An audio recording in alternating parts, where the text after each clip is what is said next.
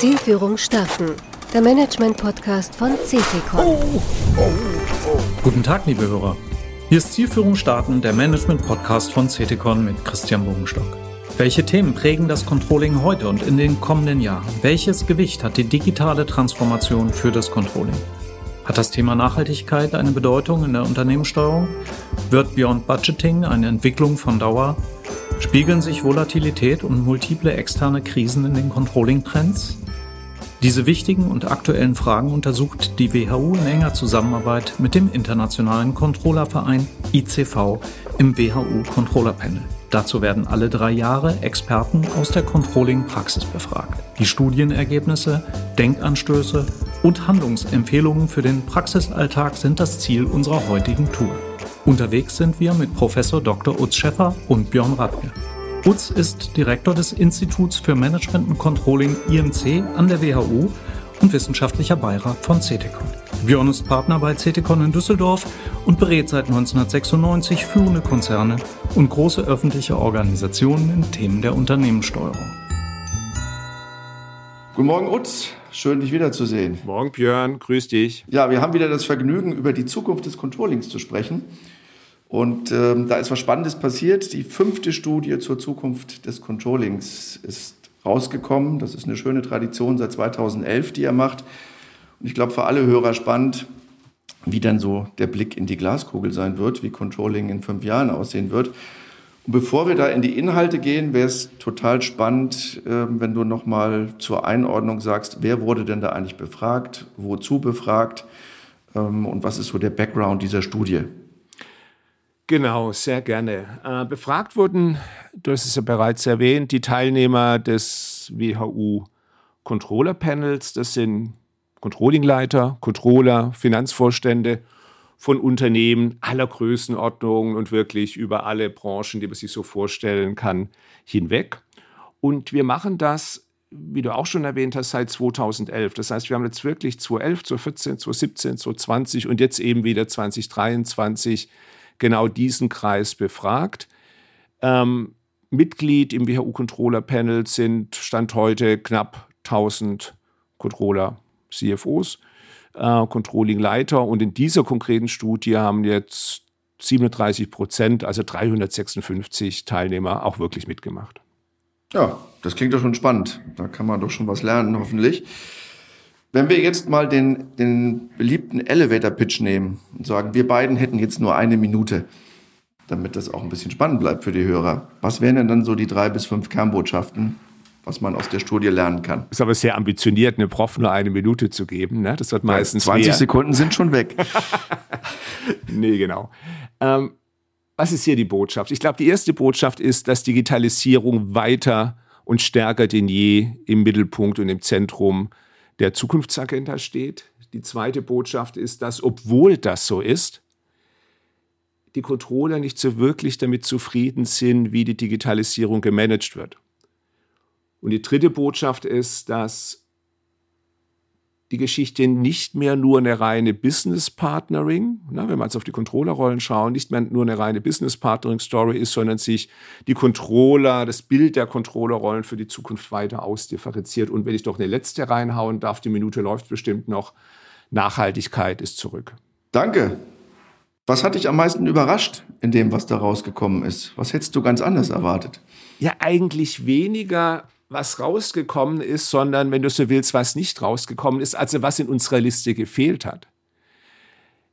Ich hätte schon erwartet, ehrlicherweise, dass Themen, die sich um VUCA, ne, um die Dynamik, um, um die immer stärkeren und immer häufigeren externen Schocks äh, drehen, dass dies auch ganz klar in die Top 10 unserer Zukunftsthemen schaffen. Aber das war nicht der Fall. Okay, da kommen wir auf jeden Fall nochmal zu. Weil ansonsten äh, haben wir beiden uns ja auch schon äh, beispielsweise ganz oft über die Frage, wie ändert sich eigentlich Steuerung und Controlling in so einer VUCA-Welt gesprochen. Und umso überraschender, wenn das hier nicht so ein Top-Thema ist. Aber lass uns mal ein bisschen mehr in die Inhalte schauen. Es kommen immer so die Top 10 Begriffe raus, die als Trends erkannt werden. Was hat es denn da in die Top 10 geschafft? An der Spitze stehen ja eigentlich digitale Brot- und Butterthemen, Erstens Informationssysteme, zweitens Datenmanagement, drittens digitale Kompetenzen. Also wie gesagt, absolute digitale Brot- und Butter-Themen. Und dann geht es digital weiter. Business Analytics, Data Governance auf fünf, neu in den Top Ten.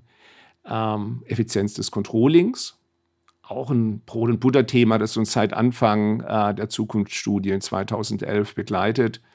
Das Thema qualifizierter Controller-Nachwuchs, ne? War for Talent. Business Partnering, Prozessautomatisierung und dann schließlich auf der 10 die Nachhaltigkeit, ESG. Das klang jetzt nach ziemlich viel digital, was ah, man da gehört hat. Absolut. Wenn ich das so anschaue, sind irgendwie sechs der Top 10 sind ganz eng mit Daten, Digitalisierung verbunden. Wie ist denn da der Stand? Ist jetzt diese Digi-Welle, die wir ja schon seit längerem hören, aus deiner Sicht gerade auf dem Höhepunkt oder kommt die noch stärker rein? Was ist denn da die Erwartung, die du so hast? Nee, also ich glaube, Höhepunkt wäre schlimm und kann eigentlich nicht sein. Ich denke, Björn, das kennst du aus deiner Beratungspraxis. Das sehen auch wir ganz deutlich. Die meisten Unternehmen sind da, glaube ich, immer noch, vielleicht nicht ganz am Anfang, aber doch ne, noch so in der Anfangsphase unterwegs, wo Grundlagen gelegt werden, wo immer noch Excel und manuelle Brücken Tages, den Alltag beherrschen. Also bis wir bei Digitalisierung durch sind, da wird sicherlich noch einige Zeit ins Land gehen. Hättest du jetzt mehr erwartet, was Digitalisierung angeht? Auch so den Stand, äh, wo du Unternehmen siehst gerade? Ähm, also was, was ist so zwischen den Zeilen zu lesen aus diesen Ergebnissen, die ihr da habt? Nee, ich meine, nimm doch mal das Thema mit, was wir ganz am Anfang hatten in dem Kurzpitch. Ich finde es schon sensationell, dass hier alle befragten oder die meisten befragten Controllingleiter, CFOs, Controller sagen, Mensch, das steht mit diesen ne, sechs von zehn Themen absolut im Mittelpunkt. Und das eine oder andere der anderen Themen wird ja indirekt auch stark durch Digitalisierung beeinflusst. Also das wirklich dominiert stärker denn in allen Vorstudien die Agenda. So, und gleichzeitig sagen dir jetzt die befragten Controller, Mensch, ähm, bei uns wird nicht genug investiert. Äh, wir haben keine umfassende, klare Strategie für die Digitalisierung des Controllings. Wir haben im Übrigen auch keine klare Strategie für, die, für den Aufbau digitaler Kompetenzen. Also diese Kluft, dieses Spannungsfeld zwischen ja, das steht schon im Mittelpunkt und es steht im Zentrum und ist wichtiger denn je und wird noch wichtiger werden auf der einen Seite und einer ganz starken Unzufriedenheit, vielleicht kann man sogar Frustration sagen, äh, mit der Bedeutung, äh, die dieses Thema wirklich hat im Sinne von auch, wie viel Ressourcen da wirklich reingesteckt werden und welche Ressourcen eben nicht reingesteckt werden, das ist schon ganz spannend. Und da mache ich mir auch so ein klein bisschen Sorgen um die Zukunft der Profession, wenn ich ganz ehrlich sein darf. Okay. Jetzt gibt's ja immer so die These, Digitalisierung, das läuft in den Großkonzernen und die kleinen Mittelständler sind da irgendwo hinten dran und kriegen das nicht hin. Mit der Innovation, jetzt aus der großen Anzahl von Unternehmen, die hier mitgemacht haben, gibt's da irgendeinen Trend, sodass man sagt, ja, die Großen sind top und die Kleinen sind flop? Oder ist das zu nee, einfach? nicht wirklich. Ähm, gehört vielleicht auch zu den Dingen, die mich ein bisschen überrascht hat, weil anders als beim letzten Mal sehen wir dieses Mal sehr wenig Unterschiede über die Größenklassen äh, in unserer Befragung hinweg. Das war beim letzten Mal noch stärker ausgeprägt, aber dieses Mal gibt es da wirklich ganz, ganz wenige Unterschiede. Wo wir die Unterschiede sehen, ist zum Beispiel beim Thema Data Governance, wo wir die Unterschiede sehen, ist beim Thema Ausdifferenzierung von Controllerrollen, was man ja auch intuitiv stärker im Großunternehmen erwarten würde als jetzt im kleinen Unternehmen. Aber alles in allem sind ähm, die Unterschiede zwischen Großen und Kleinen offensichtlich viel kleiner, als man denken würde. Ja, spannend. Gibt es über Industrien einen Blick, dass da bestimmte Industrien ganz weit vorne sind und andere nicht? Nee, nee, kann man so nicht sagen. Wobei ich muss da fairerweise auch dazu sagen, dass wir hier in unserer Erhebung Industrien nur auf einer relativ aggregierten Ebene unterscheiden, weil wir sonst einfach auch datentechnisch na, in zu kleine Einheiten reinkommen. Aber auf der großen Unterscheidung, dass wir sagen jetzt na, produzierende äh, Industrie, Dienstleistungen etc., auf, auf, so einer, auf so einer Eindringtiefe siehst du auch ähm, bei der Auswahl der Themen, bei den Erwartungen keine großen Unterschiede. Mhm. Jetzt hast du das Privileg, das seit 2011 zu machen und damit auch im Lenkschnitt zu sehen, was hat sich eigentlich verändert. Wir beide diskutieren auch seitdem immer wieder und sehen, irgendwie wird immer alles wichtiger. Immer wenn man fragt, was ist denn in Zukunft wichtig, wird alles wichtiger und komischerweise kommen ja ähnliche Themen immer wieder hoch. Jetzt mal den Blick zurück, wenn du guckst auf 2011 äh, und sagst, was waren eigentlich so die großen Veränderungslinien oder vielleicht auch nicht? Ja, ja, absolut. Also ich meine, es gibt, bleiben wir mal bei der Konstanz. Es gibt so ein paar Dauerbrenner. Ich hatte es vorher mal Brot- und Butterthemen genannt, die einfach immer da waren, immer da sind. Das Thema Effizienz, das Thema Informationssysteme, äh, auch das Thema Business Partnering. Das sind so Themen, die sich durchziehen ähm, große Veränderungen. Ähm, ja, vor allem auch das Thema Digitalisierung bei 2011, auch bei der zweiten Studie in 2014, da war dieser Begriff ja im Controlling noch gar nicht angekommen. Äh, da gab es sicherlich digitale Elemente und aber, aber als Thema, als, als Trend, als Herausforderung war es absolut nicht auf dem Radar. Ich kann mich noch gut erinnern, in unseren Workshops mit Unternehmen, kam das so 2015, 2016 wirklich auf die Agenda und hat sich dann entsprechend seit 2017 auch in unseren Zukunftsstudien zunehmend stark gespiegelt. Aber ich glaube, wenn man jetzt wirklich mal zurückschaut, 2011 bis heute, na, der Siegeszug der Digitalisierung, das immer stärkere Hineinfräsen dieses Themenfelds in die Agenda des Controllings kann man auch hier zeitgeschichtlich wunderschön äh, beobachten oder rückblickend nochmal nachvollziehen. Und das andere Thema, ähm, was hat sich verändert, ist, glaube ich, ja, oder auch wieder, was hat sich nicht verändert, ist das Thema Nachhaltigkeit. Wir hatten ja äh, in der ersten Studie das Thema Nachhaltigkeit durchaus unter den Top 10. Äh, ich glaube, das war damals auf Platz Nummer 8. Und Björn, wenn du dich zurückerinnerst, was war das für eine Diskussion? Das war vor allem damals die Diskussion, die ganz stark an den Begriff Carbon Accounting hing. Ne? Also der erste Versuch, gerade auch bei größeren Unternehmen, mal CO2-Emissionen zu messen, ja, irgendwie in eine Accounting-Struktur reinzupressen. Und wir haben damals, da kann ich mich auch noch gut dran erinnern, dann immer wieder diskutiert, Mensch, müsste man das nicht auch steuern? Aber davon waren wir damals in der Tat äh, äh auch bei den Pionieren noch ganz, ganz weit entfernt. Und wir haben dann nach 2011 eine lange Diskussion gehabt, Mensch, wie geht es denn da weiter? Aber was wir faktisch beobachten konnten, ist, dass 2014, 2017, 2020 das Thema ESG oder Nachhaltigkeit oder Carbon Accounting äh, eben bei weitem nicht mehr in den Top 10 ähm, unserer Zukunftsthemen vertreten war. Ja, lass mal da vertiefen, weil ähm, wenn man auf Konferenzen geht, wenn man auch mal so spricht mit Controlling-Leitern großer Konzerne, was sind eigentlich eure Top-Themen? Wir haben das ja auch öfter zusammen gemacht. Man sagt, schreib mal schnell auf ein Post-it deine Top 3. Dann ist da Nachhaltigkeit fast immer dabei. Jetzt ist es hier auf Nummer 10 gerutscht, was immer noch Top 10, ja, aber ganz unten ist. Hast du eine Erklärung? Ja, genau. Also ich meine, zunächst vielleicht nochmal zum Befund. Also wenn du pro Nachhaltigkeit bist, dann kannst du in der Tat positiv verkünden, Mensch, das ist Nachhaltigkeit ist zurück. Ich hatte es eingangs ja auch kurz erwähnt. Äh, es ist wieder auf Nummer 10. Aber es ist halt nur auf Nummer 10. Na, und nicht, wie man vielleicht auf Basis des Diskurses erwarten würde, irgendwie den Top 5, Top 6, Top 3. Und zum anderen, wenn du jetzt nicht auf die erwartete Bedeutung für 2028 schaust, sondern wenn du schaust, wie wird denn die Bedeutung heute im Ist 2023 eingeschätzt, dann ist es da ehrlicherweise im Durchschnitt der Unternehmen noch unter ferner Liefen.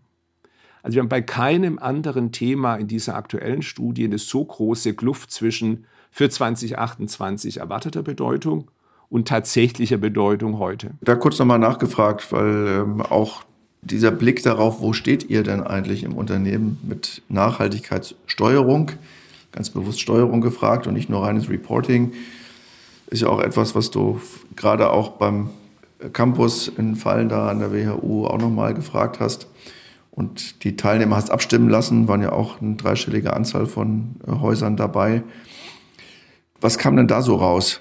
Also wie ist ja, der ja, Praxisbefund absolut. abseits der Studie? Wo steht man denn heute so in Nachhaltigkeitssteuerung? Ja, ja, genau. Ähm, ist in der Tat eine ganz, ganz spannende Brücke. Und ich glaube, dass die meisten Unternehmen, das hat sich in Fallen da auf dem Campus für Controlling auch schön gezeigt, zwischen einer Stufe, die wir Report and Comply nennen, auf Neudeutsch, also eben einer ganz, ganz starken Betonung, einem ganz starken Fokus auf Berichten, insbesondere auch nach Außenberichten und eben den Vielfalt, der Vielfalt, der Vielzahl der Reporting-Anforderungen gerecht werden, was man halt so machen muss. Na, und wer hat noch nicht über die EU-Taxonomie und ähnliche Dinge geflucht. Äh, zwischen dem und dann wirklich dem nächsten Schritt, äh, dem Einbringen in die Steuerung. Ähm, die meisten Unternehmen sagen uns, dass sie da irgendwo in der Mitte stehen. Wenn ich ganz ehrlich sein darf, Björn, mein Verdacht ist, dass bei vielen die Ausprägung wahrscheinlich noch deutlich näher bei diesem Typ Report and Comply ist, denn beim Typ Unternehmenssteuerung. Aber wenn du, wenn du in die Befragung gehst, und wir haben das in der Tat auf dem Campus in vielen Workshops gemacht, äh, kommt immer raus, wir stehen irgendwo dazwischen. So, und jetzt die Brücke zurück zum Befund unserer Zukunftsstudie. Ich meine, man kann ja auch fragen, ist denn Nachhaltigkeit, muss das denn überhaupt ein Thema für Controller sein?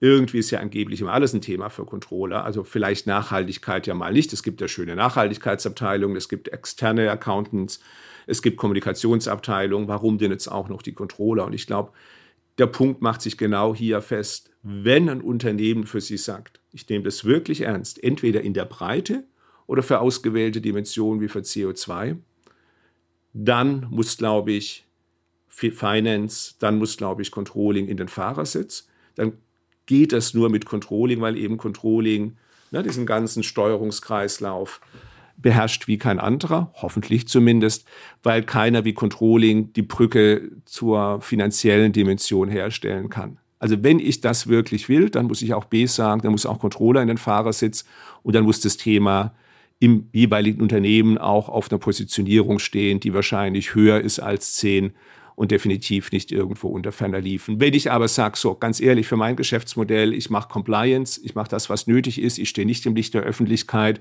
moralisch-ethische Zusatzgedanken habe ich da auch nicht, dann brauche ich da auch kein großes Controlling. Also ich glaube, das ist ein wunderschönes Thema, wo man sich mal ehrlich machen muss und dann, nachdem er sich ehrlich gemacht hat, ganz klar die Schlussfolgerung ziehen muss und bei Bedarf eben auch kämpfen muss und bei Bedarf eben auch sagen muss, hey, da gibt es vielleicht eine Nachhaltigkeitsabteilung, da liegt vielleicht die Verantwortung heute noch irgendwo anders, vielleicht auch beim externen Rechnungswesen oder Kommunikation. Aber ich als Controlling, mir ist es wichtig, wir glauben, dass wir wirklich Wettbewerbsvorteile erzielen können, dass unsere License to Operate was damit zu tun hat, dass die Motivation von Kunden, Mitarbeitern ganz, ganz eng daran gebunden ist und in Zukunft noch stärker gebunden sein wird. Immer wenn das der Fall ist, dann muss ich das Thema weiter nach oben pushen. Oder ich habe auf Dauer als Controlling ein Problem. Ja, es wird spannend bleiben, wie sich das entwickelt.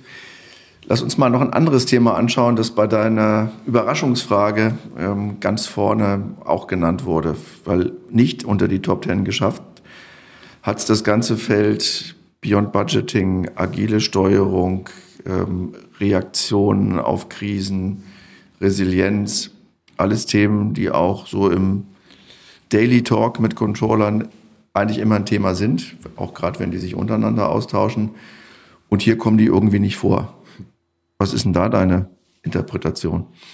Ja, das ist in der Tat spannend. Ich meine, wir sehen, um vielleicht auch den Befund noch mal ein bisschen differenzierter darzustellen, schon, dass das Thema Krisenmanagement, auch das Thema Volatilität und Inflation, ja eine hohe aktuelle Bedeutung hat. Ne? Äh, aktuelle Bedeutung heute in 2023 aber dann eben in der Erwartung für die Zukunft, hm, dass die ganzen Themen wieder unter ferner Liefen rutschen. Und es, genau das Gleiche gilt, du hast es gerade gesagt, für so Themen wie Resilienz und, und flexible Unternehmenssteuerung, Beyond Budgeting und ähnliches.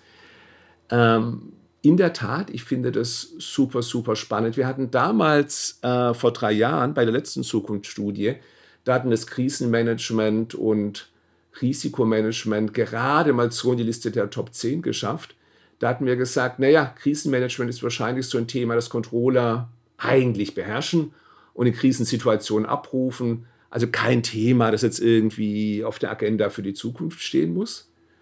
Und beim Thema Resilienz hatten wir damals argumentiert, naja, Mensch, es ist vielleicht doch zu akademisch, zu schwer zu greifen, zu weit weg vom Alltag der Controller. Ähm, und aus heutiger Sicht würde ich sagen, ich glaube, dass sich beide Einschätzungen von 2020 hier bestätigt haben ähm, dass zumindest Controller so denken.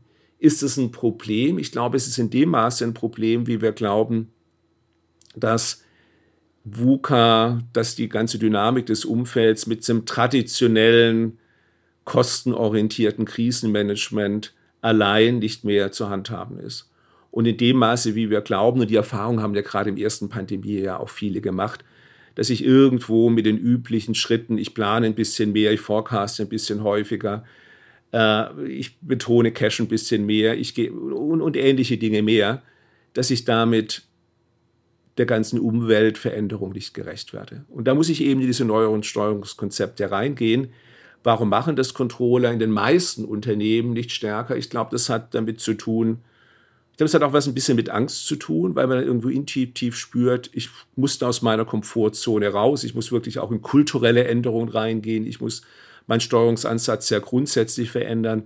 Erfahrungsgemäß wissen wir, dass solche grundlegenden Änderungen nur dann passieren, wenn einem das Wasser wirklich auf Oberwasserunterkante steht. Also wenn man wirklich nicht mehr anders kann. Ne? Wir sprechen in der Wissenschaft auch von der Corner Threat Theory. Ne? Also wenn ich wirklich in der Ecke stehe und, und, und keinen Ausweg mehr habe, dann springe ich. Aber ansonsten eben nicht. Und offensichtlich sind da noch viele Unternehmen nicht an der Stelle oder haben einfach nicht den Mut zu springen. Die gute Nachricht ist, manche tun es. Ich denke da an Merck, die ja bekanntermaßen den Controlling Excellence Award ähm, dieses Jahr genau für dieses Thema agile Unternehmenssteuerung, Bio und Budgeting gewonnen haben. Und wenn ich mich so umschaue, gerade die letzten Wochen und Monate, ist ja da noch das ein oder andere sonstige Unternehmen, durchaus auch große Unternehmen in der Presse, wo ich entnehme, dass sich der ein oder andere Vorstand durchaus Gedanken macht, genau in die Richtung zu marschieren. Das heißt, du lässt dich nicht abschrecken davon. Glaubst, auch wenn es hier nicht rauskommt, bleibt es ein Thema auf der Agenda und ja, ist, wird noch wichtig. Offensichtlich ist es noch kein Thema auf der Agenda, aber es müsste ein Thema auf der Agenda sein, wenn wir glauben, dass die letzten drei Jahre kein historischer Unfall war, der jetzt nie mehr vorkommt. War halt mal irgendwie blöd gelaufen, jetzt sind wir wieder zurück zum Normal von vorher. Wenn du das glaubst, dann vergiss den ganzen Krempel. Wenn du glaubst, es war kein historischer Unfall, dann muss es auf die Agenda. Und ich glaube, die gute Nachricht aus, aus der wissenschaftlichen Perspektive ist, dass wir erklären können, bis zu einem gewissen Punkt zumindest, na, warum es noch nicht auf der Agenda steht, weil Veränderungen eben viel länger brauchen, weil Veränderungen, die aus der Komfortzone herausführen, viel, viel schwerer zu initiieren sind als kleine inkrementelle Veränderungen. Planen wir ein bisschen mehr, planen wir ein bisschen wenig. Nur, das stößt halt irgendwann an Grenzen, Beispiel Lean Planning. Ne, äh, alle Unternehmen, die ich kenne, die Lean Planning Projekte die letzten Jahre gemacht haben, sind da, ja, mehr oder weniger frustriert, weil der nachhaltige Effekt eben ein sehr geringer ist. Und nochmal, erstes Pandemiejahr, ich kann meine Mannschaften komplett an die Wand fahren, indem ich sie immer mehr planen, immer mehr forecasten lasse. So, nochmal, wenn ich an der Stelle bin, aber auch nur dann, sollte ich weiterspringen. Und die Not wird groß genug werden, äh, glaube ich, in vielen Unternehmen. Ehrlicherweise auch der Effizienzdruck wird groß genug werden, um Unternehmen da weiterzutreiben. Davon bin ich extrem überzeugt. Aber das dauert. Ne? Da reden wir wieder über eine Journey, da reden wir über eine Reise. Und ich glaube, dieses Thema wird uns die nächsten zehn Jahre und sicherlich auch die nächsten ein, zwei Zukunftsstudien definitiv noch beschäftigen. Ich bin gespannt. Ich möchte noch einen Blick auf den ähm, Platz 11 mal ähm, nehmen. Das ist neue Controllerrollen. Die haben es so noch im schraffierten Feld geschafft, auch wenn sie nicht unter die Top Ten sind. Und das mal beleuchten in Zusammenhang mit dem, was wir als Top-Trends hatten. Da ist ja ganz viel, wie vorne beschrieben, in Richtung Digitalisierung. Das hat auch mit diesen netten Begriffen wie Digital Literacy, ähm, Business Analytics, Data Management zu tun. Das heißt, in dieser Kombination, was ist denn jetzt eigentlich der Controller der Zukunft? Ist der jetzt ähm, der hochdigital affine Nerd, der auch noch so ein bisschen Geschäft versteht? Also kann man da was absehen, wie sich eigentlich diese Controllerrolle und auch das, ähm, was für Typen ich da brauche, entwickeln wird? Ich glaube, der Startpunkt oder so ein bisschen der Ausgangspunkt, der gedankliche für dieses Thema ist die Einsicht, dass wir seit vielen, vielen Jahren uns schwer damit tun, Controller zu wirklichen Businesspartnern zu machen. Also die wirklich tief im Geschäft verankert sind, die wirklich auf Augenhöhe mit dem Management agieren. Das ist eine riesen Herausforderung, die manche besser, die manche weniger gut gemeistert haben. So, und jetzt kommen noch ganz, ganz viele neue Anforderungen dazu. Jetzt sollen die in der Tat, du hast es gerade angedeutet, alle noch programmieren können und digitale Nerds werden und dieses und jenes da bin ich ganz schnell beim Stichwort der eierlegenden Wollmilchsau und der Einsicht, dass das einfach nicht funktioniert. Ne? Das ist der 20-Jährige, der sieben Sprachen spricht, perfekt in Analytik ist und by the way noch jedem einen Kühlschrank und ein Hubschrauber irgendwie verkauft, wenn es eigentlich nur darum geht, eine Tafel Schokolade loszuwerden. So, das wird nicht funktionieren. Und dann komme ich eben genau zu dem Punkt und sage, lass es doch ausdifferenzieren. Für mich hat der Controller, der Kerncontroller, wenn du so willst, der Zukunft als Businesspartner weiter das Profil, dass er auf Augenhöhe mit dem Management und tiefem Geschäftsverständnis und einer klaren Analytik und einem guten Datenverständnis äh, als Co-Pilot, als, als, als ja, nenn das wieder, wie, wie, wie du willst, ne? aber als, als, als alter Ego des Managers irgendwo agiert. So. Aber er wird zusammenarbeiten müssen im Team mit ähm, Leuten in der Finanzfunktion, Leuten im Controlling, die eine ganz andere Spezialisierung haben, beispielsweise als Data Analyst, beispielsweise als Data Experts, also Kollegen, die eher im Maschinenraum angesiedelt sind, die ein ganz, ganz tiefes Verständnis wirklich auch der System- und Dateninfrastruktur haben. Äh, da ließen sich jetzt sicherlich noch ein paar andere Rollen, wir haben ja auch schon viel drüber gesprochen und drüber geschrieben, anfügen. Ja, das, ist, das wird ähm, in der Beratung gibt es ja dieses berühmte T. Ne? Ich glaube, jeder Controller braucht so den Querbalken des Ts, also ein gewisses Grundverständnis auch der neuen digitalen Themen, der Analytics-bezogenen Themen. Ich glaube auch, dass jeder äh, ähm, Controller, vor allem auch jeder junge Controller, einfach programmieren und coden können muss. Aber er muss eben nicht der Experte bis ins letzte Detail sein. Die hat er dann im Team. Und das Finance-Team und das Controlling-Team als Ganzes ist stark, wenn ich da einen guten Mix aus managementorientierten Businesspartnern und in anderer Weise spezialisierten Controllern im Team habe. Danke dir. Jetzt lass uns noch mal einen Blick in die Glaskugel machen. Natürlich wurde in der Studie gefragt, was ist denn 2028 wichtig? Jetzt haben wir beide über die vielen Studien erlebt, dass äh, wir als Controller immer so mittelmäßig kreativ sind. Das heißt, oft kommt raus, dass die Themen, die heute wichtig sind, in fünf Jahren noch mal viel wichtiger sind, aber es auch nicht viel andere Themen sind, die dann wichtig sind. Jetzt haben wir ja das Privileg, du bist ja Professor, nicht in der harten Praxis äh, und dem Tagesgeschäft immer und den entsprechenden Nöten verankert. Was sind denn jetzt wirklich die Themen, von denen du sagst, ja, 2028, das wird uns als Controller beschäftigen? Und gibt es da noch was, was ums Eck kommt, was hier überhaupt nicht draufsteht auf der Studie? Ja, genau. Also wenn du mich fragst, was glaube ich, was wird in drei Jahren an der Spitze der Agenda stehen, dann schaue ich mir mal die Spitze der Agenda dieses Jahr an. Da steht, wir hatten es vorher kurz erwähnt, Informationssysteme, Datenmanagement und digitale Kompetenzen. Und ich bin mir ziemlich sicher, dass genau die drei Themen in der nächsten Zukunftsstudie wieder an der Spitze stehen werden. So, klingt erstmal langweilig. Das ist, das ist echt langweilig. Ja, klingt erstmal langweilig, ganz genau. Ähm, warum ist das so? Ich glaube erstens, weil das eben diese Dauerbrenner sind um die Basis und das Fundament zu legen. Und in dem Maße, wie es da draußen noch viel zu tun gibt, ähm, wird es hoffentlich und zwingend eben auch weiter ganz, ganz vorne stehen. Das wird uns noch einige Jahre beschäftigen, zumindest in, in vielen und in den meisten Unternehmen. Das andere Thema hast du ja gerade auch schon angesprochen. Frag Controller, frag CFOs, was ist wichtig in der Zukunft? Denn wenn sie dir immer sagen, das, was heute wichtig ist, aber es ist noch ein bisschen wichtiger. Und lass mich da einen Satz ergänzen, weil ich glaube, das ist schon wichtig auch für das Verständnis oder für die ganze Diskussion und auch für die Frage, wie interpretieren wir denn die Ergebnisse, da kann man ja relativ schnell auch sagen, ja Mensch, wann gucken wir uns dann so eine Studie auch an? Äh, ich, ich würde eher anders rangehen. Ich glaube, das zeigt wunderbar, wie linear wir alle denken, dass wir uns wirklich schwer tun mit dem exponentiellen Moment einer digitalen Veränderung. Äh, und das gilt für Controller, das gilt für CFOs, das gilt aber in der Tat auch für Professoren. Umso wichtiger, glaube ich, äh, äh, wenn das so ist, ähm, dass wir, dass wir auch im Austausch bisschen über den Tellerrand rausgehen, mal in andere Branchen schauen, uns inspirieren lassen. Also ich glaube, es muss eigentlich ein Weckruf sein, äh, diese Selbsterkenntnis, dass wir uns total schwer tun zu sagen, wo wir in drei, sechs, neun Jahren stehen werden, äh, muss, glaube ich, ein absoluter Weckruf sein, viel stärker sich auszutauschen, viel stärker offen zu sein und sich möglichst wenig in, ja, Verteidigungs-, in defensiven Verteidigungsroutinen oder einer defensiven Verteidigungsrhetorik. Ne? Es ist schon immer gut gegangen, irgendwie am Ende des Tages zu verlieren. Deine andere Frage war, Mensch, was glaube ich denn?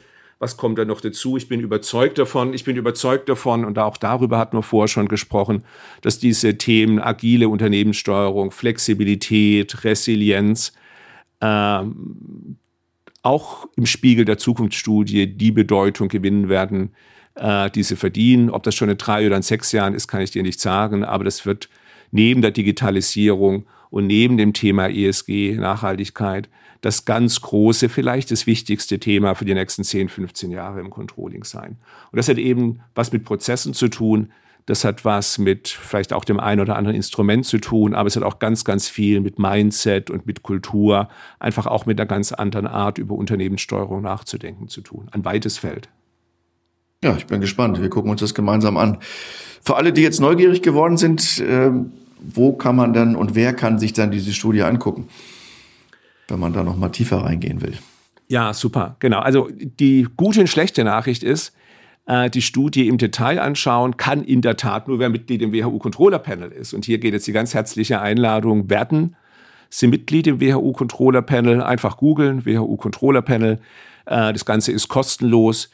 Ähm, wir erwarten von Ihnen, dass Sie so dreimal im Jahr an unseren Studien teilnehmen vielleicht jeweils, ja, Viertelstunde, 20 Minuten. Dafür kriegen Sie die ganzen Ergebnisberichte, dafür kriegen Sie Einladung zum WHU Campus für Controlling und viele andere Dinge mehr.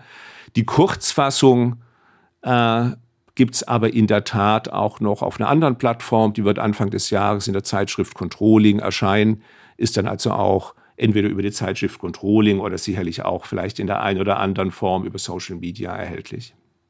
Super, Utz, vielen Dank wie immer Spaß gemacht und ich glaube, wir beide haben uns nicht das letzte Mal über die Zukunft des Controllings unterhalten und machen auch im Ist des Controllings glücklicherweise genug miteinander. Herzlichen Dank und bis zum nächsten Mal. Machen wir. Dank dir, Björn. Ciao. Nach einer kurzen Einkehr zum Jahreswechsel sind wir im Februar mit der nächsten Folge am Start. Dann geht's weiter mit neuem Wissen und ebenso spannenden Routen auf www.ctcon.de slash podcast oder im Podcast Ihrer Wahl begleiten Sie uns. Unser Podcast gefällt Ihnen? Sie wollen weitere Tourbegleiter gewinnen? So empfehlen Sie uns gerne weiter oder geben Sie uns Hinweise auf Themen Ihres Interesses. Zielführung starten. Der Management-Podcast von CTCon.